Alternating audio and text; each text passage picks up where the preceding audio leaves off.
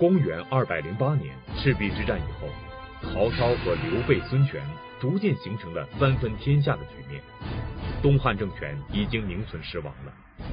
公元二百一十三年，曹操被封为魏公，随后又被封为魏王。此时的曹操一切待遇与皇帝无异，只不过无皇帝之名而已。这时，不少官吏都劝曹操自立为帝。曹操出于政治上的考虑，没有这样做。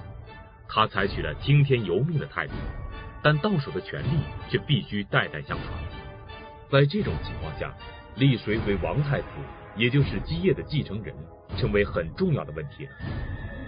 而在曹操的众多儿子中间，最有希望继承曹操权力的，就是曹彰、曹植和曹丕。于是，为了太子之位，他们凭借各自优势，开始了明争暗夺的斗争。那么，曹彰、曹植和曹丕，究竟谁会最终胜出呢？这胜出的背后，又蕴含着怎样的玄机呢？厦门大学易中天教授做客百家讲坛，为您精彩品三国之夺嫡之争。到了曹操的晚年，接班人问题就提到了议事日程上。曹操要选择一个继承他的权力和职位的人，选谁呢？据不完全统计，曹操有十五个老婆，二十五个儿子，这还是就是查得到的。在这个二十五个儿子当中。原本最有希望接班的是长子曹昂，长子嘛。但是呢，他在建安二年在征张绣的战争中牺牲了。曹操有还有一个非常喜欢的孩子曹冲，就是那个称象的那个，大家都知道。但是在建安十三年去世了，病故。当时曹操哭的是死去活来，这个时候曹丕就上前安慰父亲。曹操当时就说了这样一句话：“此我之不幸，而汝曹之幸。冲儿死了是我的不幸。”是你们这些人的幸运，因为你们这些人就有希望当太子。那么曹操说的“汝曹”或者说你们这些人指谁呢？一般认为主要指三个人，那就是曹丕、曹彰和曹植。为什么是这三个人呢？因为第一，这三个人都是卞夫人的儿子。我们知道曹操的原配是丁夫人，那丁夫人后来跟曹操的离异了，曹操就把卞夫人呢升为正妻。那么按照传统的礼法呢，正妻的儿子呢是最有条件做接班人的。那么这三个都是，这是第一点。第二点，这三个人都有水平，都有能力，表现也都很好。所以，所谓夺嫡之争，主要是在曹操的卞夫人生的这三个儿子当中展开。那么，曹操在这三个儿子当中又选谁呢？一般认为，曹操最先排除出去的是曹彰。为什么是曹彰呢？因为曹彰呢，好像不大合适做政治领袖。曹彰这个人呢，在曹操的儿子当中呢，也是很优秀的啊。他这个相貌呢也比较特别，他的胡子是黄的，叫做黄须儿啊，非常勇敢。每次曹操派他出去打仗呢，他都能够凯旋而归。建安二十三年的时候，啊，曹操又派曹彰出去打仗。这个曹操就跟他讲了：“张儿啊，在家为父子，出门为君臣。你可是领了将命出去的。这个军中的规矩你是知道的，好自为之啊。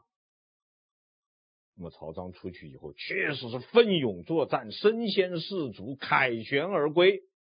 啊，回到邺城的时候，曹曹彰做了两件事情，一个是超常规的奖励他的手下的将士，大赏；第二呢，就是见了曹操以后呢，汇报工作的时候，把所有的功劳都归于部下。那么这个主意是谁出的？曹丕出的。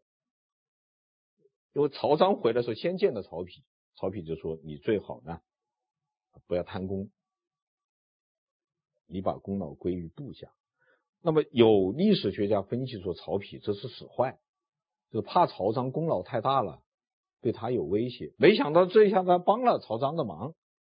曹彰这么一汇报，曹操非常高兴，这是把手伸过去抓着曹彰的胡子说：“哎，我这个黄黄胡子的儿子大有进步嘛。”但是曹彰他有一个什么问题呢？有勇无谋，不爱读书。这个人是不读书的。为此呢，曹操教导过他，说我们曹家的子子弟啊，都是要读书的。你现在身为将帅啊，一点书都不读怎么行呢？然后开个书单，说你读什么啊？读什么？读什么？曹彰说诺。出来以后跟他哥们说。这父亲都说什么呀？男子汉大丈夫啊，就应该像卫青、霍去病那样啊，厮杀在疆场，建功立业。怎么能够在家里面弄几本破书，读读读读个博士？讲清楚，这个时候的博士不是我们今天这个博士啊，汉代的博士是官职啊，现在的博士是学位。但是汉代的博士呢，确实要有学问的人才能做这个官。还有一次呢，曹操问他的几个儿子说：“你们都有些什么志向？”曹彰说：“好为将。”啊，说我这个人就想当个将军。曹操说：“那你当了将军又怎么样呢？”曹彰说：“当将军怎么样？披坚执锐，临危不惧，身先士卒，赏罚分明。”我说好好好，那你就当将军吧？《三国志·曹彰传》的记载是太祖大笑，笑。而在我看来，立曹彰为储的念头也就一笑了之。据史书记载，曹彰性格刚猛，善于作战，曾为曹操扫平四方，立下过汗马功劳。但是由于曹彰只是想当一个将军。而最先被筛选了出去，因为曹操选择接班人第一个标准就是寻找一个善于搞政治的人。那么曹操在曹植和曹丕之间又是如何选择的呢？广告之后再见。通过刚才易中天先生的分析可以看出，曹操很清楚，他要选的接班人是一个政治家，而不是一个军事家。而曹彰作为一个将才，征四方是没有问题的。但是要治国的话，曹操就很不放心。于是，曹操的太子人选范围就缩小到曹植和曹丕。在这二者之间，很多人都认为曹操首先选的是曹植。那么，曹操为什么要首选曹植呢？两个理由。第一个是曹植有才，曹植确实是有才。曹植小时候就很能写文章，很能写词赋。那据说有一天，啊，曹植很小的时候，曹操读到曹植的文章，就问曹植啊，这个文章写这么漂亮，是不是人家帮你写的？啊，曹植马马上跪下来说，啊，发言为师，下笔成章，文章就是要自己写，为什么要别人写？那不相信，父亲可以考我吗？我当场写，确实很有才。啊，曹操呢也确实很喜欢曹植，啊，这个这个是没有什么问题的。但我认为，恰恰因为曹操喜欢曹植，反倒证明了曹植不可能被选为太子。此话怎讲？我们要弄清楚古人立储的原则，因为我们知道在古代啊，这个政治制度呢是君主的世袭制，君主是要世袭的啊，传给儿子或者是兄弟。那么选谁有四个选项。立嫡、立长、立贤、立爱，什么意思呢？就是古代的君王或者类似于君王、君主吧，像曹操这样的，他们实行的婚姻制度是一夫一妻多妾制。那么只有妻才是正室。才可以和丈夫相匹配，所以妻生的儿子叫嫡子，妾生的儿子叫庶子。选接班人的时候，首先要从妻的儿子当中去选，这叫做立嫡。那么如果有好多嫡子都是正妻生的，选谁呢？选年纪最大的，这叫做立长。甚至没有嫡子，都是庶子，你也要立长，这叫做立子以嫡啊，或者立立子以长，不以贤，就是不是看谁才能最好。那么如果这两条原则你不能遵守呢？退一步立贤也是可以接受的，因为你选了一个最能干的。还是对大家有好处嘛？啊，这个社会舆论啊，或者是其他的人呢、都都都还能够接受。最不能接受是立爱，就你喜欢哪个儿子，你就立哪个儿子，这是最不能接受的。想当年汉高祖刘邦本想立的太子是戚夫人所生的赵王如意，满朝反对嘛。最后还是立了吕后生的刘盈嘛，就是刘邦那那么牛的人，他也拗不过这个东西。所以你立曹植有立爱的嫌疑啊。当然有人说了，这个曹操这个人嘛，他也不按牌理出牌，是吧？也讲不清楚。对对，没错没错。但是曹操呢，也还没有到讲不清楚到硬要和这条原则对着干的这个地步。这是第一点。第二点呢，有人说曹操立曹植不是立爱，是立贤，因为曹植有才嘛。但是我们也要分析，曹植是有才，什么才？文才，文章写得好，诗写得好，赋写得好，不等于国家治理得好吗？是不是？选储君，他不是选作协主席呀，对不对？如果说他为国选一作协主席，我觉得曹植呢当之无愧。是曹植二十三岁的时候，曹操是跟他有一番谈话，说儿子啊，我二十三岁的时候我就当了顿丘令，我那个时候所作所为到现在都不后悔。现在我留你守邺城。你要好自为之。那么曹植是不是好自为之呢？我们不知道。但是呢，看来表现是不错的，因为这个《三国志·曹植传》后面一句话就是“己为太子者数矣”，有好几次差一点都被立为太子，说明他表现还是不错的。但是应该说没有突出表现，因为如果有突出表现的话，史书上一定有记载，他瞒不住这个事情。而且从逻辑上讲呢，也不大可能有突出表现，因为曹操在啊，曹操太强了，他那个儿子几乎没有什么机会来突出表现，这是一个问题。还有一个问题就是，曹植如果是表现的非常好，他最后为什么变差了，变得不好了？这个地方《三国志》的记载的用了春秋笔法，语焉不详，含糊其辞。好像在隐瞒什么东西，给人感觉是。他的话呢说的非常简单，是这样说的：说曹植的表现和曹丕的表现呢刚好相反。曹植的表现是什么呢？任性不行，不自雕琢。就曹植非常任性，不检点自己，不约束自己。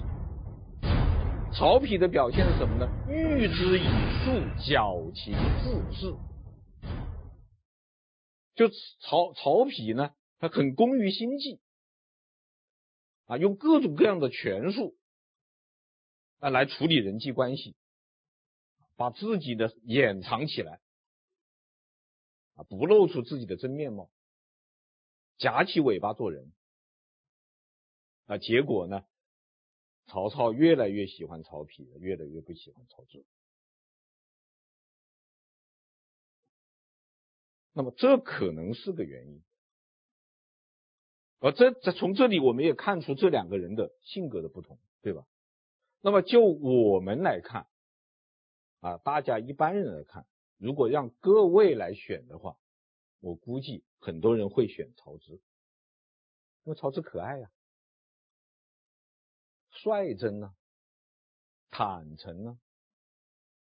那曹丕的心里头不知道藏着什么鬼主意啊。像曹丕那样欲之以数、矫情自恃的人，不但是不可爱，而且还有点可怕。因为你搞不清楚他在想什么，但问题在于曹操现在不是要评选谁是最可爱的人，他要选择的是谁是最可靠的人。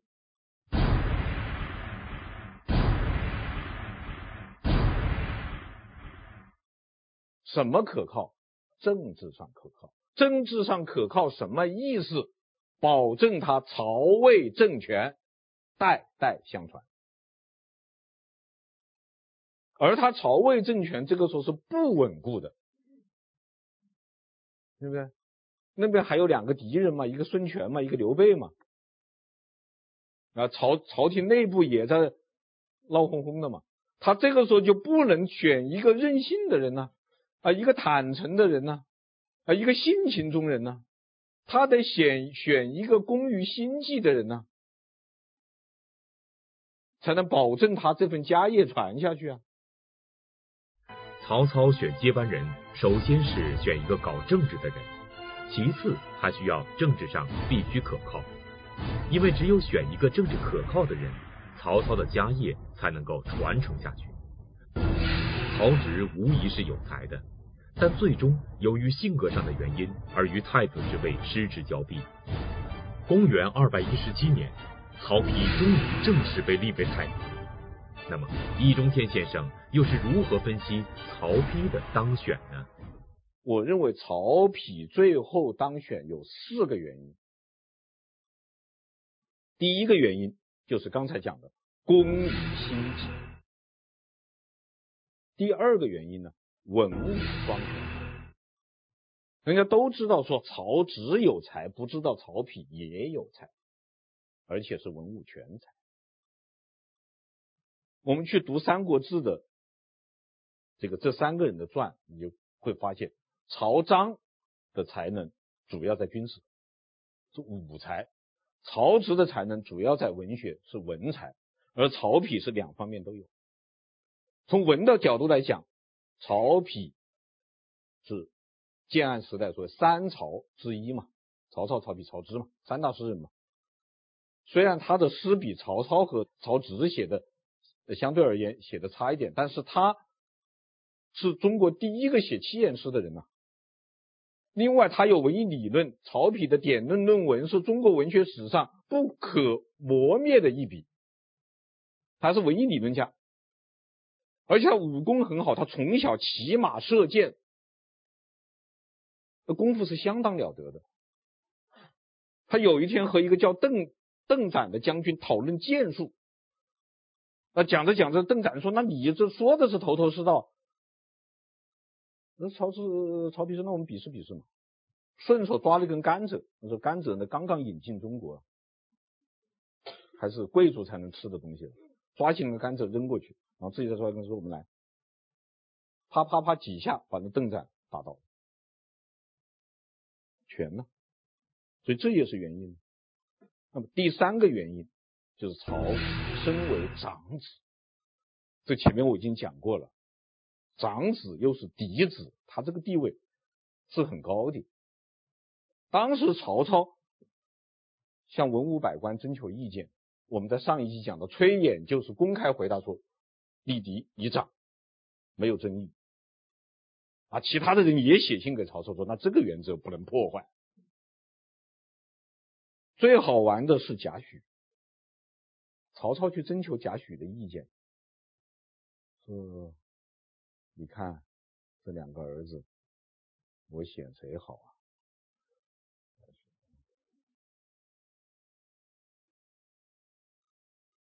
曹操说：“我问你了，你们不说话呀？”而且他说：“我在想事儿。”你在想事儿。曹操说：“你想什么事儿？”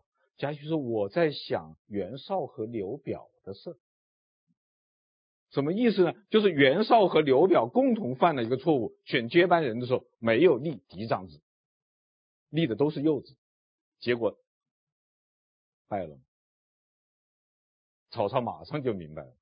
这是第三个原因。通过易中天先生的分析可以看出，曹丕身为长子，再加上文武全才，所以在太子之争中占有先天优势。但是这些并不足以撼动曹植在曹操心目中的地位。后来，曹丕在与曹植的暗中较量中，有两个关键人物为曹丕当选太子立下了汗马功劳。那么这两个人是谁呢？他们又是如何帮助曹丕的呢？刚才易中天先生讲到，曹丕当选为太子是具有先天优势，但是我们知道，曹植也是很有才，再加上深得曹操宠爱，所以两个人的竞争也是半斤八两，不相上下。因此，曹植和曹丕都在小心翼翼地接受着曹操的各方面考验。就在这个关键时刻，曹丕阵营中有两个至关重要的人物为曹丕当选太子立下了汗马功劳。那么这两个人是谁呢？他们为曹丕又是如何支招的呢？第四个原因，高人指点。曹丕和曹植在夺嫡的这个斗争中都有自己的智囊。曹植这边呢，主要是三个人，一个叫丁仪，第二个叫丁义，第三个人叫杨修。曹丕这边呢，一个叫吴质。但是现在看起来，我们俗话说“三个臭皮匠抵个诸葛亮”。这个曹植这边，丁仪、丁义、杨修这三个臭皮匠了，他不但抵不了诸葛亮，他连吴质都抵不了。吴质怎么帮曹丕呢？给他定了两条，第一个叫做书诚，就是你要向你的父王表达你的诚意；第二呢叫设疑，你要让你的父王怀疑他们。有一次曹操远征。大家都到这个城外去送行，这个曹植呢就出来练文章了，估计呢头天晚上已经写了一篇非常漂亮的歌功颂德的，啊，同时也表达依依不舍的文采华丽的啊这篇文章，这朗诵啊，这一朗诵果然文章写的漂亮，大家哎呀怎么样？不错，文章写得好。啊，曹操自己也很得意啊，结果呢，曹植心里也舒服啊，曹操心里也舒服，就曹丕不舒服，不知道怎么办，因为他写不过曹植啊。这个吴质给他讲说：“王当行，流涕可以，哭就可以了。父王不是要远征了吗？”远征不是有风险吗？你不是舍不得吗？哭吗？曹曹曹曹丕马上明白，啪倒在地上，抱头就痛哭，痛哭流涕，哭得感天动地，哭得曹操也流下眼泪，所有人都流下眼泪，陪着一起哭，大哭一场。哭完了以后，曹植写的漂亮的文章全忘了。你说那些华丽的辞藻，谁记得住啊？所以我说无志啊，这个质朴的质啊，这个字，不愧为叫无志。他用最质朴的，同时也是成本最低的，同时也是最直截了当的，同时也是最方便快捷的方式，获得了胜利。于是散了以后，大家都议论说：“哎呀，看来还是五关中郎将的孝心可嘉呀。他是真有孝心啊，他真是孝子啊。”那一个人呢，就未免有点作秀啦，未免有点炫耀自己啦。大家也想不清楚，到底他是。舍不得父亲呢，还是趁机来卖弄一下自己学问呢？搞不清楚了都。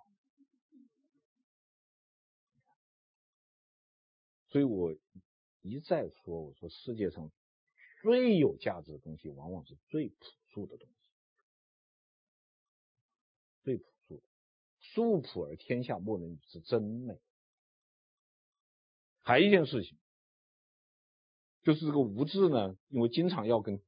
曹丕两个勾结嘛，又不能公开来往，于是呢，曹丕就弄了一个竹笼子，把他装在车子里面运到府里面去。这个事儿呢，被杨修发现了，杨修马上就去报告曹操啊，因为曹操是禁止他的儿子跟这些官员来往的，因为结党营私啊，怕你。但是来不及查，这个事儿被曹曹丕知道，曹操曹丕就问吴质怎么办呢？这事吴质说好办得很，如此如此这般啊。好，第二回又过了几天啊，曹丕呢又运了一个那个竹笼子来了，啊，杨修看见了，马上向曹操报告，好，曹操马上就把拦下来，一查，打开一看，里面装的绸子，没有人，于是曹操就怀疑了，你们是不是诬告啊？不相信曹植，你看，这就是无志的帮。这吴质看准了两条，第一条，曹操这个人虽然重财，但是更重情，所以你不要写漂亮文章哭。第二，曹操这个多疑，他看准了这两条，曹丕就赢了。而那三个臭皮匠呢，他进出馊主意。不，上一集我讲过，杨修是经常猜这个。曹操提什么问题，预先写好答案的，他把这一招，他也也去交给曹植，也把这个答案写好了。啊，曹操写个条子来，曹植就把答案交上去，想给曹操留下一个曹植才思敏捷这么一个好印象。谁知道这个杨修他没有把握住节奏，这个曹操那边的信刚送过来，他这边答案马上就交出去了。曹操一拿来一看，说：“我这儿子再聪明也没这么快啊。”结果露馅，从此讨厌曹植。不过呢，相比较而言，帮助曹丕的人当中啊，最有分量的是贾诩。当时曹丕也去请教贾诩，说我该怎么办？贾诩非常淡然的说：“愿将军恢弘德度，公数世之业，朝夕知之。”不为子道，如此而已。这句话翻译过来说：“愿将军你啊，弘扬道德，加强修养，实践一个世人应该做的那些事情，勤勤恳恳，孜孜不倦，不要违背一个做儿子的该尽的孝道。”那就够了，你什么都不用做，这才叫高。表面上看，贾诩好像在打官腔，说的都是官话、大话、套话，但是说到了根本上，根本是什么？做人。我一再强调，你不管做什么，你是做官、做生意、做学问，你归根结底是做人。你去看三国时代这些成功了的人，无一例外的都是做人的成功。你只要守住你的本分，好好的做人就行了，不要去玩花招，不要去耍那些小聪明。贾诩实际上就是这个意思。曹丕就是按照贾诩的这个教导来做的，最后终于赢得了父皇的爱心，立他为太子。曹丕靠着贾诩的指导和吴质的帮助，最终让曹操满意，如愿以偿夺得了太子的位置，成为曹魏政权的接班人。那么曹丕能够不辜负曹操的良苦用心，而使曹操的基业长青吗？据说曹丕会被立为太子以后，情不自禁抱住一个议郎叫做辛毗的啊，当时有个有个议郎叫辛毗，曹丕一把抱住他的脖子说：“新君呐、新君呐、你知道我有多高兴吗？”狐狸尾巴露出来了，还是？反倒是呢，这个时候有两个女人非常了不起，表现的很理智、很冷静、很低调。一个是曹丕的母亲卞夫人，我们以前讲过，是吧？当时手下的人就要卞夫人请客了，卞夫人很淡的说了一句：“说我没把儿子教坏，就心满意足了，哪里还敢庆祝？”还一个女人呢，就是辛毗的女儿，叫做献英的。辛毗回家以后，就把这个事讲给献英听。献英叹了一口气说：“唉，太子怎么能够这样？什么叫做太子？太子就是接替君王治理国家的人。接替君王意味着什么？啊，意味着君王去世了。”所以接替君王，你要感到悲痛。治理国家意味着什么？意味着你要担很重的担子，所以你应该感到畏惧。一个人被立为太子以后，他的表现应该是悲痛和畏惧。而我们现在魏国的太子竟然是这样的欣喜若狂，我看魏国的国运长不了。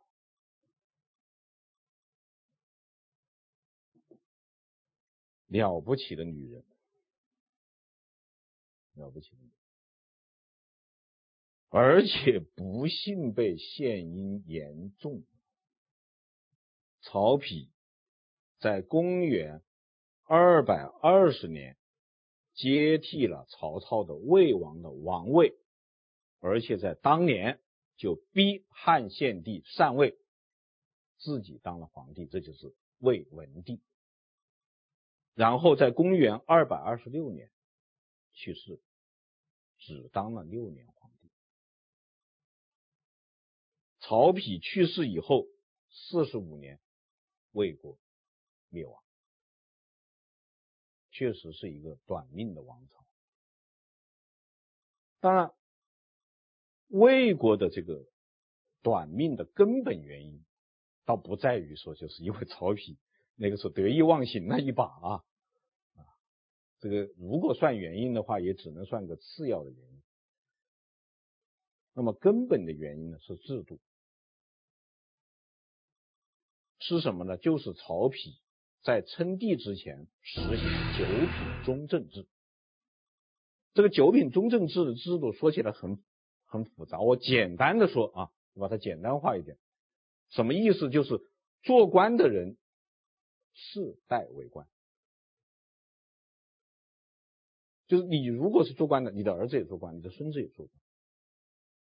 只要你祖上是做官的，你总归有官做；而从来没有做官的人呢，就很难做到官。这个就叫做九品中正制。那么曹丕实行九品中正制，是和他的父亲曹操实行的唯才是举这个人事政策是相反的。他为什么要这样做呢？他是争取士族的支持，因为那个是东汉末年已经形成了士族，你像什么袁绍啊、杨修啊这些家庭都是世世代代为官的，他是一个政治势力的。为了争取这些政治势力的支持，曹丕实行了九品中正制，最后他的政权落到谁手上呢？落到了一个世世代代就是士族的司马家族的手上。这个成也萧何，败败也萧何。所以归根结底说到这个兴亡啊，还是一个制度问题。但是我们现在呢，没有时间来细说这些事儿。我们现在要回过头去看一看孙权和刘备，在赤壁之战的时候，孙刘两家结成联盟，打败了曹操。那么战后如何呢？战后孙权和刘备还能够继续组成巩固的联盟吗？赤壁之战以后，孙权和刘备他们又都做了些什么事儿呢？请看下集，趁虚而入。